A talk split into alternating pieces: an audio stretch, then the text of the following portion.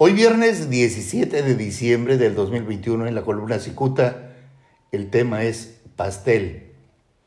Enojadísima porque la zona este de Tijuana está en el olvido, la diputada morenista Araceli Geraldo Núñez propuso la semana pasada dividir la ciudad de Tijuana en dos y hacer mm, de la zona este, la zona olvidada, un nuevo municipio.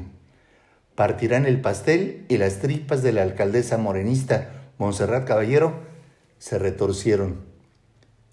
Y es que detrás de las razones sociales planteadas por la diputada Geraldo existe un evidente odio político.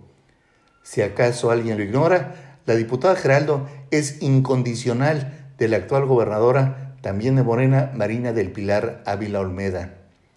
Esta última está dispuesta a desmantelar todo lo que huela a su antecesor, Jaime Bonilla Valdés también de Morena.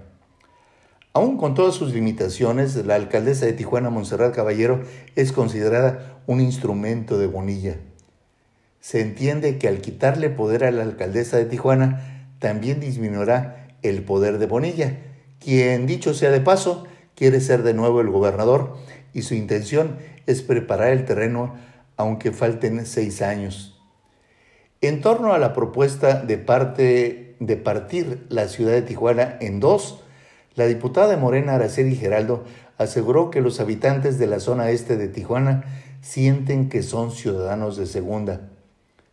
Y apenas conoció esta propuesta, la alcaldesa Caballero respingó al extender, al externar su desacuerdo. Sin embargo, habrá que aclarar que en su limitada capacidad, la señora debió centrar su atención en el recorte presupuestal que significaría la creación de este, de este otro municipio.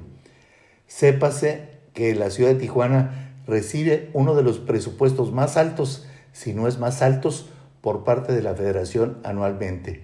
Se calcula que son casi 9 mil millones de pesos los que recibe Tijuana y de partir la ciudad también partirán el presupuesto. Muchas gracias, les saluda Jaime Flores.